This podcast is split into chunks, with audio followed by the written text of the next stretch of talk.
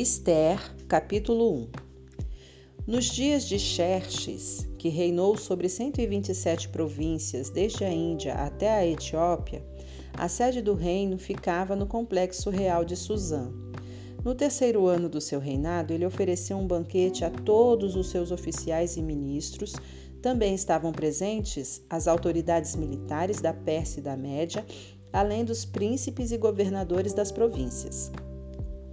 Durante seis meses, ele exibiu o imenso patrimônio do seu império e o impressionante luxo da realeza.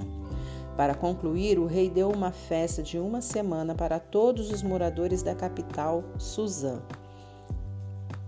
Participaram desde os nobres até os mais simples. A festa aconteceu no jardim do pátio do palácio de verão do rei. O jardim foi decorado com tecidos brancos e azuis, fixados com cordas de linho branco e roxo em argolas de prata, fixadas em colunas de mármore. As poltronas eram de prata e de ouro. O piso era um mosaico de pórfiro, mármore, madrepérola e pedras preciosas. A bebida era servida em taças de ouro personalizadas. O vinho real era servido à vontade por conta da generosidade do rei. O rei autorizou os convidados a beber quanto quisessem. Os mordomos ficavam à disposição para servi-los sempre que desejassem. Enquanto isso, dentro do palácio do rei Xerxes, a rainha Vashti oferecia um banquete à parte para as mulheres. No sétimo dia da festa, o rei, já alterado de tanto beber, ordenou a sete oficiais, seus auxiliares particulares, Meumã, Bista, Arbona, Bigtar, Abagta, Zetar e Carcas, que fossem buscar a rainha Vashti em trajes suntuosos e com sua coroa real. Ela era muito bonita. Mas a rainha se recusou a ir e não acompanhou os oficiais. O rei ficou indignado. Furioso com a recusa da rainha, convocou seus conselheiros e todos os especialistas em questões de leis e de direito. O rei tinha o costume de consultar os assessores especializados. Os assessores mais próximos, os sete, sete principais ministros da Pérsia e da Média, que faziam parte do círculo restrito do rei, eram Carcena, Setar, Adamata, Tarsis, Meres, Marcena e Memucã.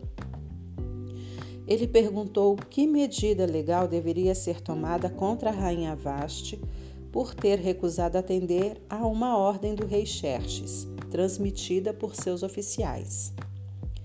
Memucã tomou a palavra diante dos conselheiros e dos ministros do rei.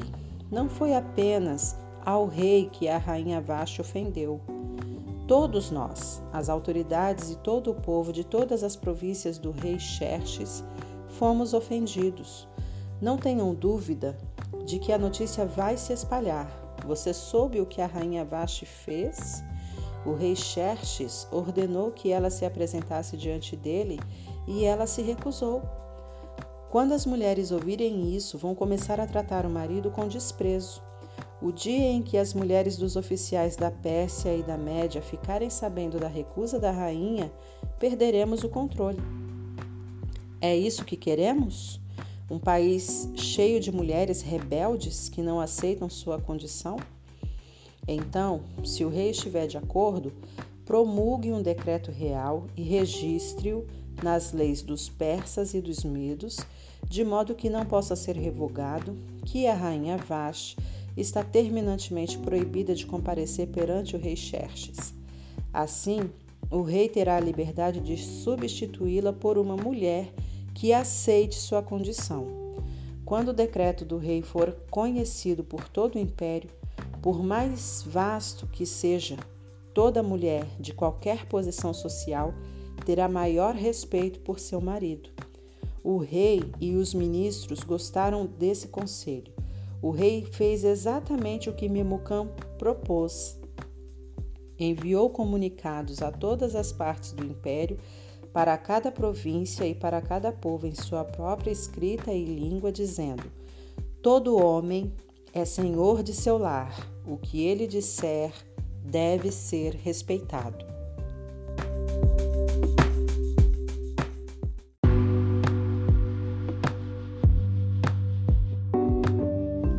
Capítulo 2 Passado um tempo, quando o rei Xerxes já estava mais calmo, ele se lembrou do que Vashti havia feito e do que ele tinha determinado contra ela. Os auxiliares do rei sugeriram que fossem trazidas as virgens mais bonitas para o rei e disseram: Designe oficiais de todas as províncias para escolher e enviar as moças mais belas a Suzã. Elas devem ser recolhidas ao harém administrado por Regai, o eunuco do rei, responsável pelas mulheres, para que ele dê a elas um tratamento de beleza completo. Depois, a moça que mais agradará ao rei ocupará o lugar de Vashti. O rei gostou do conselho e o pôs em prática. Havia um judeu que trabalhava no complexo real de Suzã chamado Mardoqueu. Ele era filho de Jair, filho de Simei, filho de Quis, da tribo de Benjamim. Seus antepassados foram levados cativos de Jerusalém pelo rei Nabucodonosor da Babilônia com o rei Joaquim de Judá. Mardoqueu criou sua prima Radassa, que não tinha pai nem mãe. Ela era também conhecida pelo nome de Esther. Era elegante e muito atraente. Depois da moça, depois da morte dos pais dela, Mardoqueu a adotou como filha. Quando a ordem do rei foi divulgada, muitas moças foram levadas para o complexo real de Suzã e entregues a Regai, encarregado de cuidar das, das mulheres. Esther estava entre elas. Regai se agradou de Esther e deu uma atenção especial à moça. Submeteu-a a tratamentos de beleza, determinou uma dieta especial para ela Chamou sete moças do palácio para servi-la e designou um quarto separado para ela e as moças. A conselho de Mardoqueu, Esther não disse nada a respeito de sua origem ou de seu povo. Todos os dias Mardoqueu passava pelo pátio do harém para saber de Esther e ter notícias dela. Depois de doze meses de preparação e tratamento de beleza, seis meses de tratamentos com óleo de mirra e seis meses com perfumes e vários cosméticos, cada moça era levada ao rei Xerxes. Quando chegava a vez de uma moça comparecer diante do rei, ela podia levar consigo para o palácio do rei o que quiser.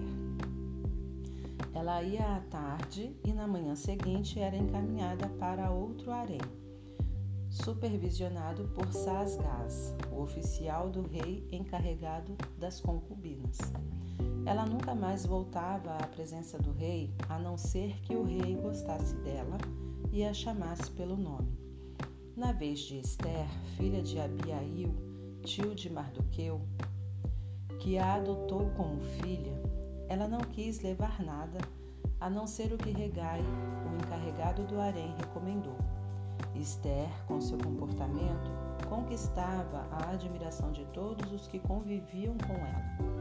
Ela foi levada ao rei Xerxes no palácio real no décimo mês, no mês de Tebete, no sétimo ano do seu reinado. O rei apaixonou-se por Esther, muito mais que por qualquer outra mulher ou outra virgem. Ele entregou a coroa real a ela e a constituiu rainha no lugar de Vashti. Em seguida, o rei ofereceu um grande banquete a todos os seus nobres e oficiais. Era o banquete de Esther. Ele decretou feriado em todas as províncias e distribuiu presentes com generosidade real. Quando as virgens foram reunidas novamente, Mardoqueu estava sentado à porta do palácio.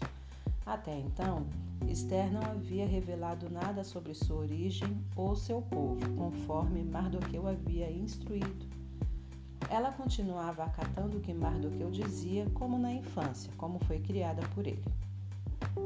Certo dia, quando Mardoqueu estava sentado à porta do palácio, Bigtan e Teres, dois dos eunucos que guardavam a entrada, estavam revoltados com o rei Xerxes e tramaram o assassinato dele. Mas Mardoqueu descobriu a conspiração e contou a rainha Esther, que levou a informação ao rei Xerxes. dizendo que foi Mardoqueu quem tinha descoberto o plano. Depois de investigarem o caso e confirmarem sua veracidade, os dois homens foram condenados à forca. Tudo isso foi registrado no histórico do reinado, na presença do rei.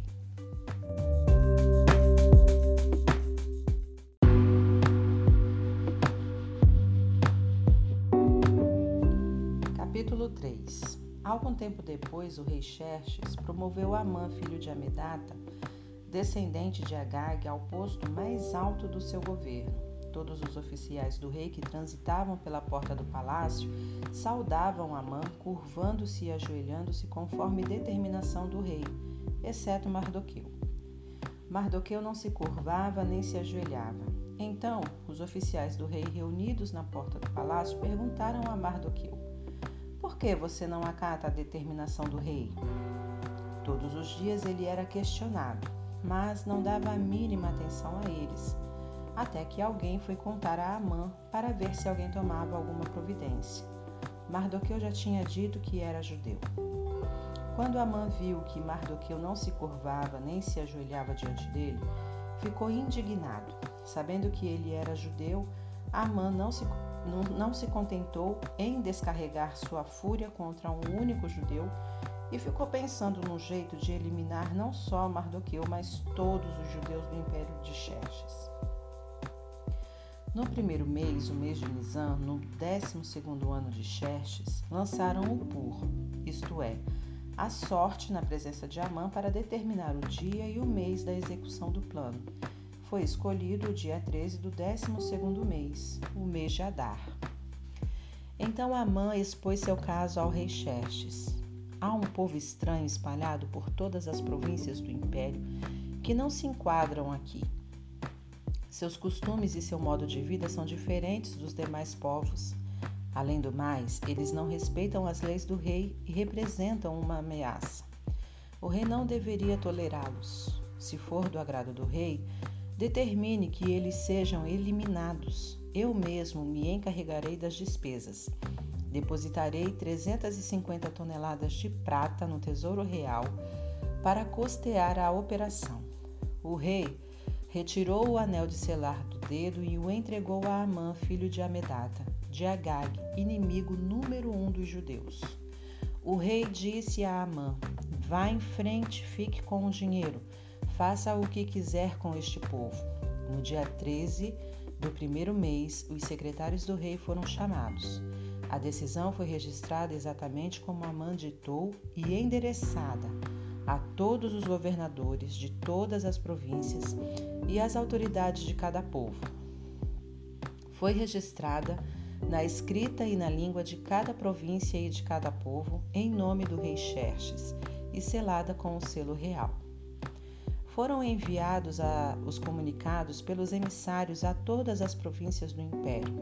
A ordem era massacrar e assim eliminar os judeus, jovens e velhos, mulheres e crianças, no mesmo dia, o dia 13 do 12 mês, no mês de Adar, e confiscar todos os seus bens. Em cada província foram publicadas cópias da decisão a fim de que todos se preparassem para aquele dia. Em obediência à ordem do rei, os emissários partiram. A decisão também foi comunicada no complexo real de Suzã. O rei e Amã sentaram-se para beber, enquanto a cidade de Suzã se alvoroçava com a notícia.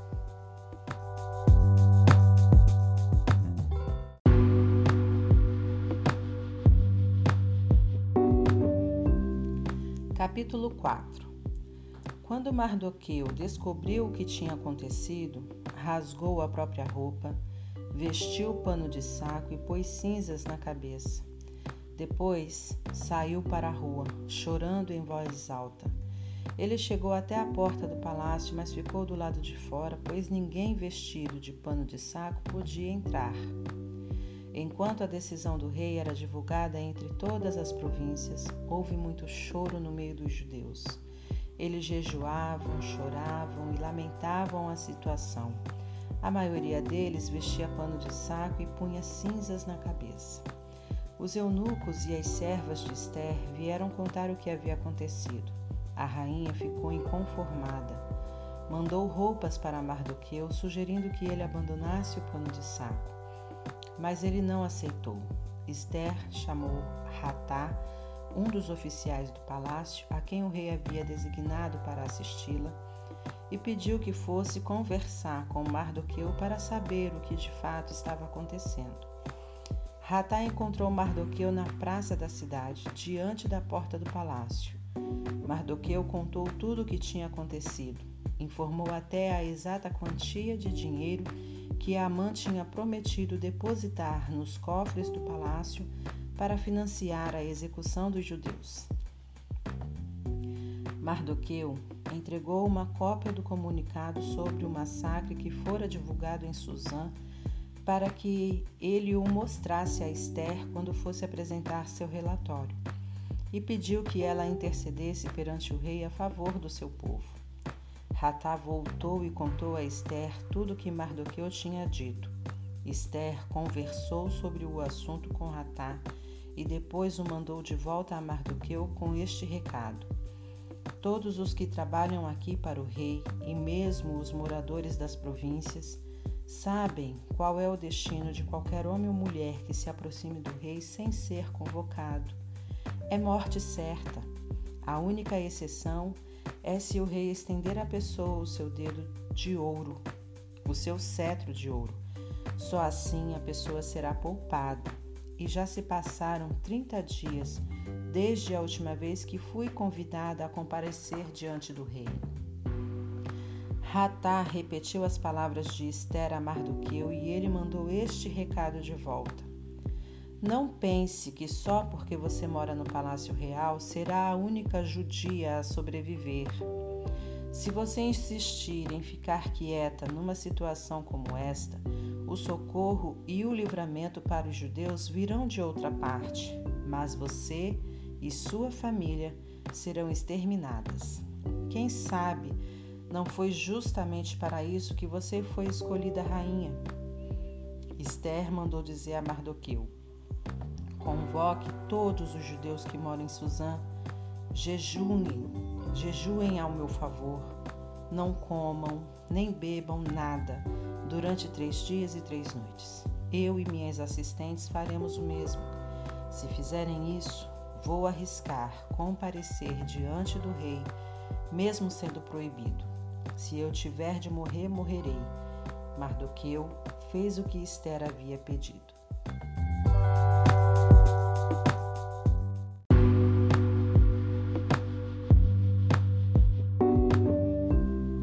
Três dias depois, Esther vestiu seu traje real e ficou no pátio interior do palácio, em frente da sala do trono do rei. O rei estava em seu trono de frente para a entrada. Quando percebeu que a rainha Esther estava no pátio, ficou contente em vê-la e estendeu para ela o cetro de ouro que tinha na mão.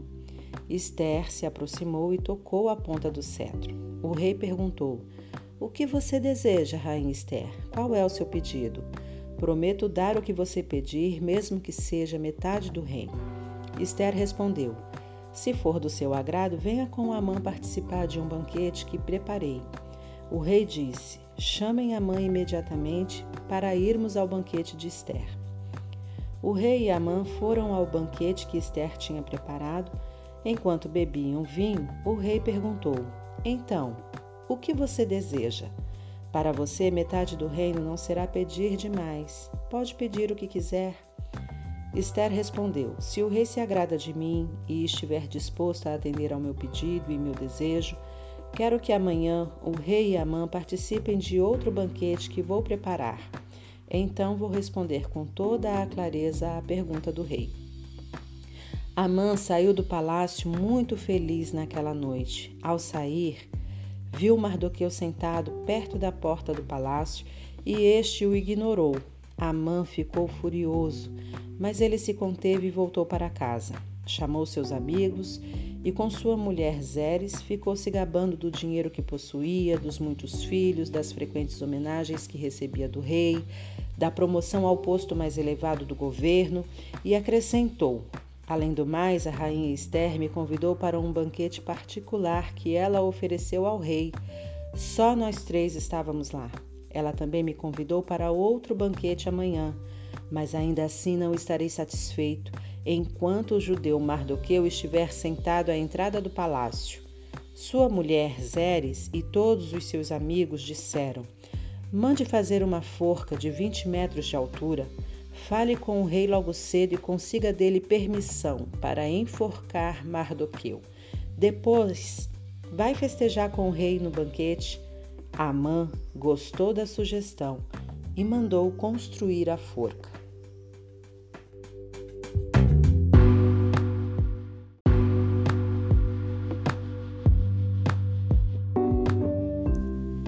Capítulo 6 Naquela noite, o rei não conseguia dormir e pediu que trouxessem o livro dos registros históricos, o diário da corte, para que pudesse ler.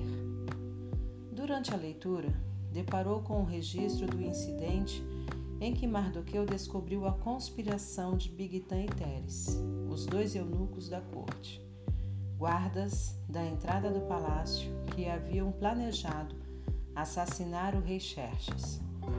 O rei perguntou: Que recompensa deram a Mardoqueu por isso? Os oficiais do rei que estavam de plantão responderam: Nenhuma, nada foi feito por ele. O rei quis saber: Tem alguém aí no pátio?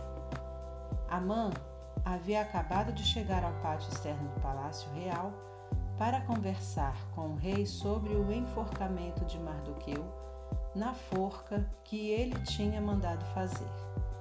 Os oficiais do rei disseram: A mãe está esperando no pátio. O rei respondeu: Tragam-no para dentro.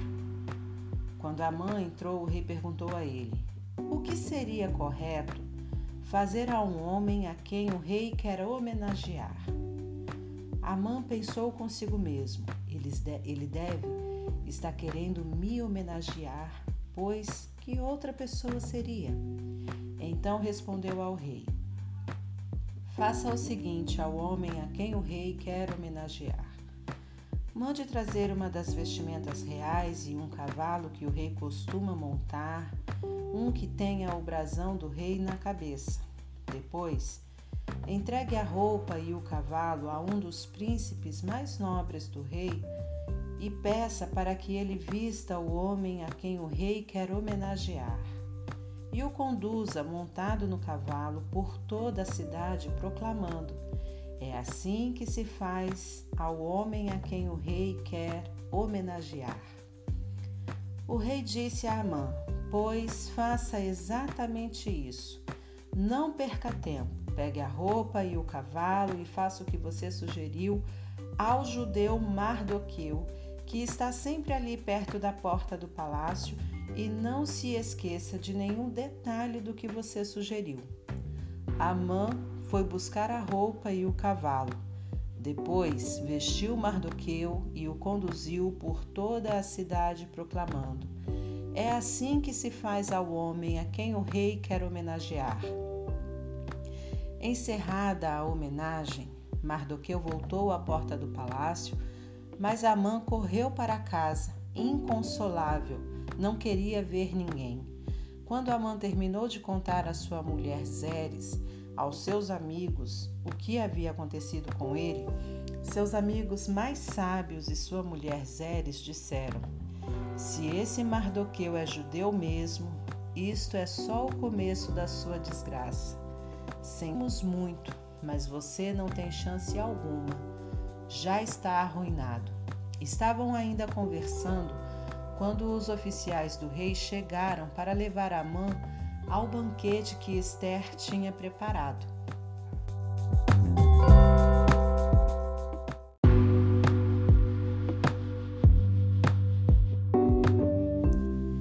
Capítulo 6 Naquela noite, o rei não conseguia dormir e pediu que trouxessem o livro dos registros históricos o diário da corte para que pudesse ler.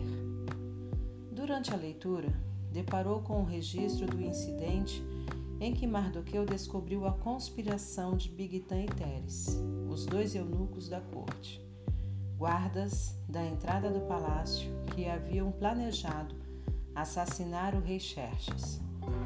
O rei perguntou: Que recompensa deram a Mardoqueu por isso? Os oficiais do rei que estavam de plantão responderam: Nenhuma, nada foi feito por ele.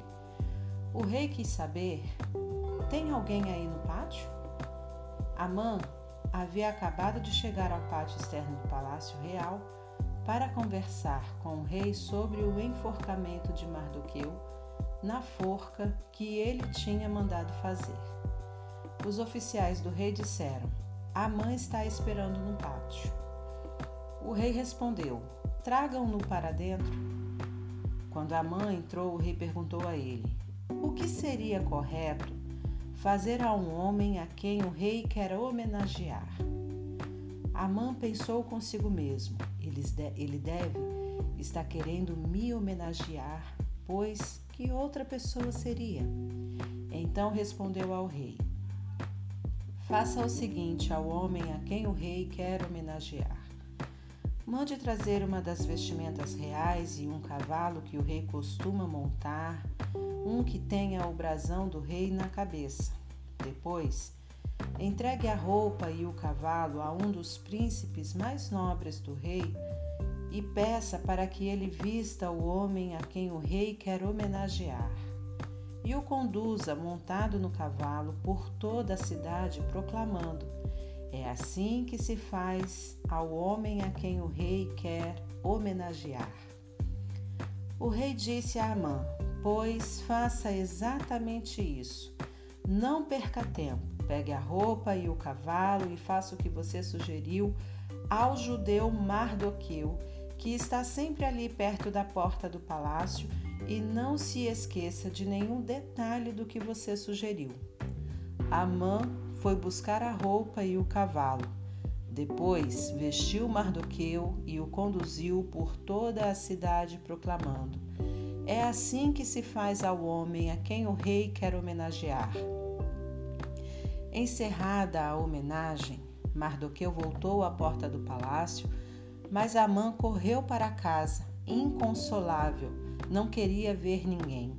Quando Amã terminou de contar à sua mulher Zeres aos seus amigos o que havia acontecido com ele, seus amigos mais sábios e sua mulher Zeres disseram: Se esse Mardoqueu é judeu mesmo, isto é só o começo da sua desgraça. Semos muito, mas você não tem chance alguma. Já está arruinado. Estavam ainda conversando quando os oficiais do rei chegaram para levar a mão ao banquete que Esther tinha preparado.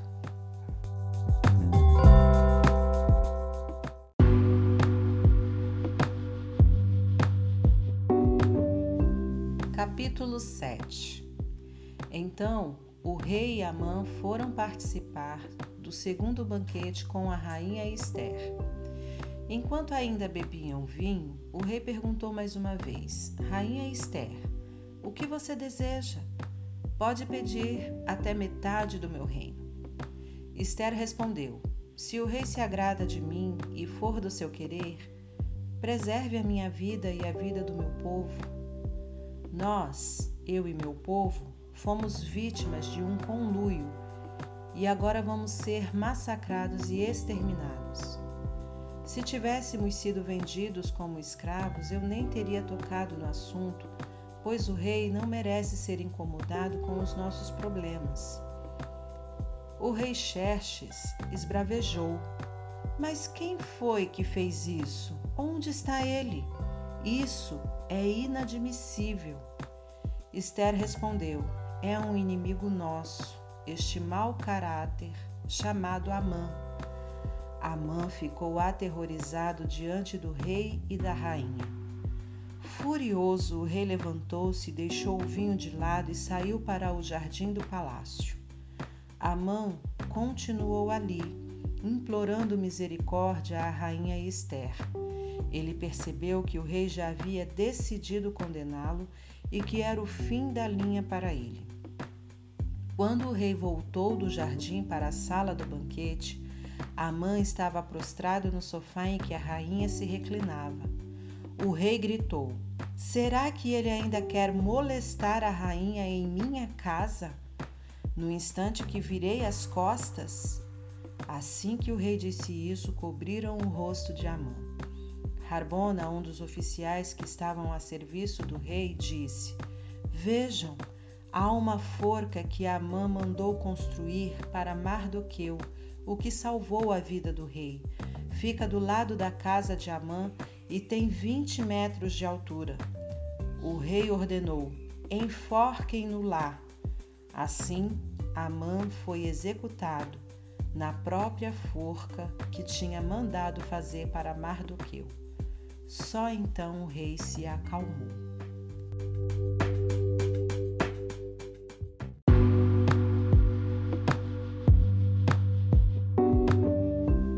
Capítulo 8 Naquele mesmo dia, o rei Xerxes deu à rainha Esther todas as propriedades de Amã, o inimigo número um dos judeus. Mardoqueu apresentou-se ao rei porque a rainha Esther tinha explicado a Xerxes o relacionamento deles. O rei tirou seu anel de selar que havia tomado de volta de Amã e o entregou a Mardoqueu. Esther nomeou Mardoqueu administrador das propriedades de Amã. Esther foi conversar outra vez com o rei. Ela se prostrou aos pés dele e implorou com lágrimas que revogasse o decreto mal intencionado de Amã, o Agagita, contra os judeus. O rei estendeu o cetro de ouro a Esther. Ela se levantou e ficou de pé diante dele. Ela disse: Se for do agrado do rei e ele tiver alguma consideração por mim, e se isso for certo, e o rei tiver algum sentimento por mim, que cancele por escrito a decisão de executar o plano de Amã, filho de Amedata, ou Agagita, de exterminar o povo judeu em todas as províncias do rei como eu poderia assistir à extinção do meu povo? Como vou suportar a ideia de ver meus parentes massacrados? O rei Xerxes disse à rainha Esther e ao judeu Mardoqueu: Eu entreguei as propriedades de Amã a Esther e ele foi enforcado porque atentou contra os judeus. Portanto, vão em frente, escrevam o que acharem melhor a favor dos judeus. Depois selem com meu anel. Uma ordem escrita em nome do rei, selada com seu anel, não podia ser revogada. Assim, no dia 23 do terceiro mês, no mês de Sivan, os secretários do rei foram chamados e foi escrita detalhadamente, conforme Mardoqueu ditava, a ordem com respeito aos judeus.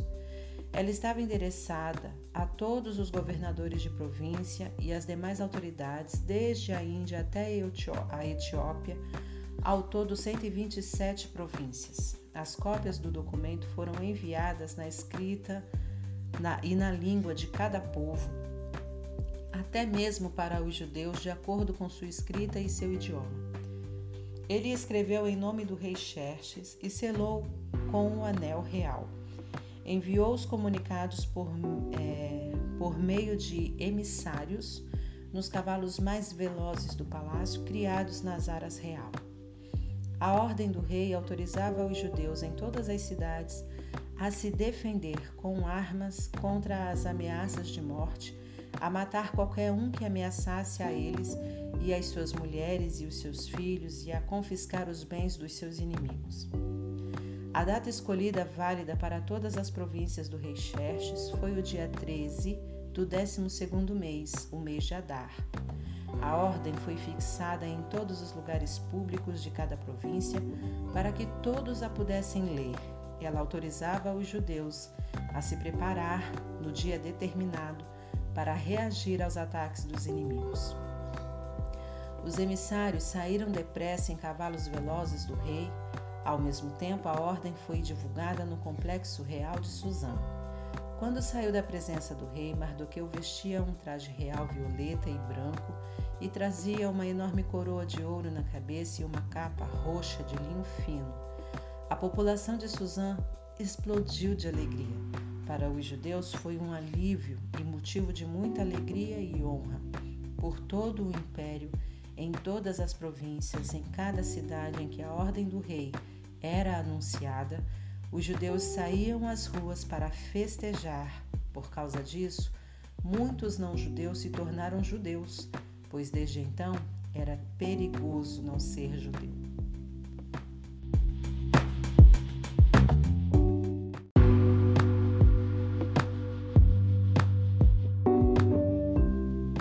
Capítulo 9 No dia 13 do 12 mês, no mês de Adar, a ordem do rei entraria em vigor. Foi justamente o dia que os inimigos dos judeus haviam planejado exterminá-los. Mas a situação se inverteu. Os judeus venceram aqueles que os odiavam. Os judeus em todas as cidades espalhadas pelas províncias do, do rei Xerxes se uniram para atacar os que tentavam matá-los. Ninguém conseguiu derrotá-los, pois todos estavam com medo deles. Além do mais, todos os governadores, as autoridades e os que trabalhavam para o rei apoiaram os judeus por causa de Mardoqueu. Eles o respeitavam muito. A essa altura, Mardoqueu exercia muita influência no palácio. À medida que ele se tornava mais influente, sua reputação crescia entre as províncias. Os judeus causaram muitas baixas nos inimigos, havia gente morta em todo lugar. Eles fizeram o que bem entenderam aos que os odiavam. No complexo real de Suzã, os judeus massacraram 500 homens. Também mataram os dez filhos de Amã, filho de Amedato, o inimigo número um dos judeus. Persandata, Dalfon, Aspata, Porata, Adália, Aridata, Farmasta, Arizai, Aridai e Vaizata. Mas eles não saquearam nada. Depois de tudo terminado, foi apresentado ao rei um relatório com o número das pessoas mortas na capital. O rei disse à rainha Esther: só aqui na capital Suzã, os judeus mataram 500 homens, além dos dez filhos de Amã. Imagine como foi a matança nas demais províncias.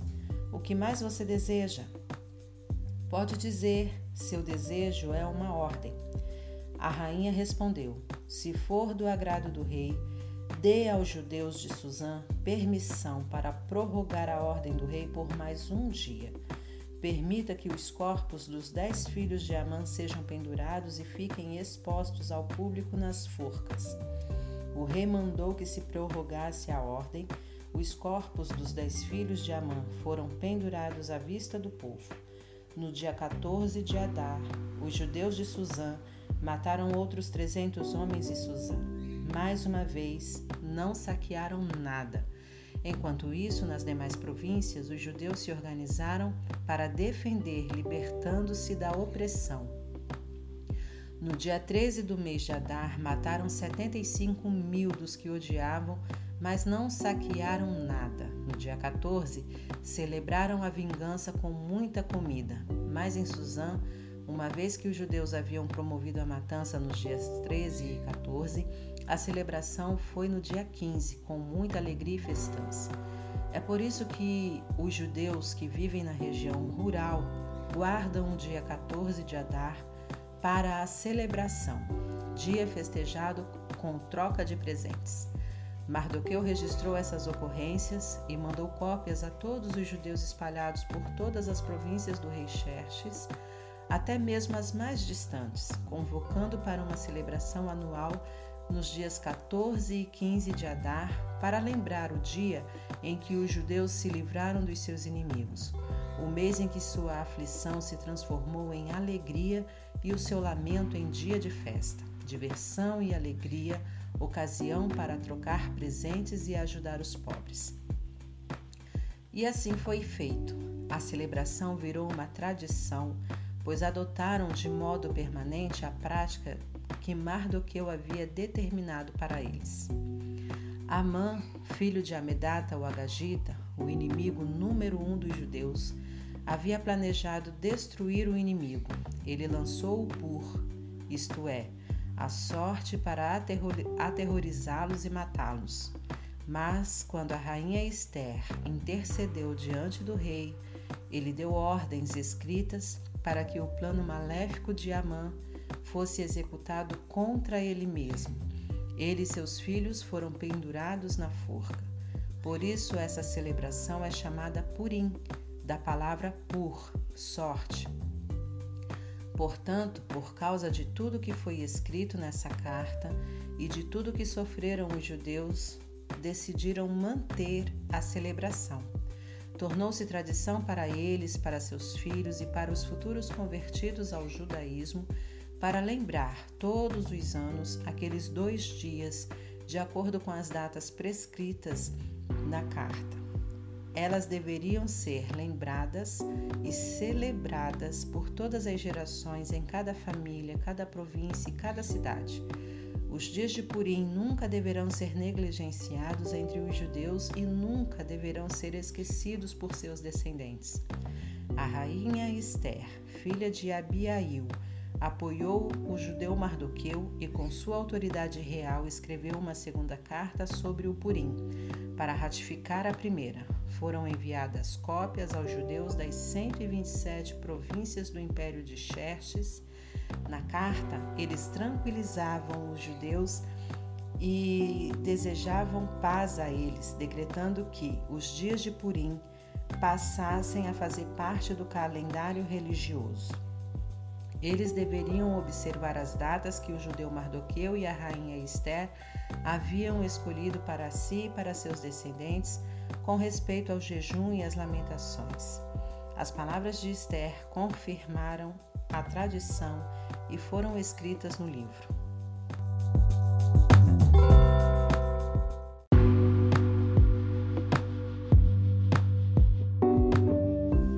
Capítulo 10 o rei Xerxes impôs tributos a todo o seu império, aos lugares mais longínquos, quanto aos demais atos do rei Xerxes, suas inúmeras realizações, com o acréscimo do relato do brilhantismo de Mardoqueu, a quem o rei promoveu, estão registrados nas crônicas dos reis da Média e da Pérsia.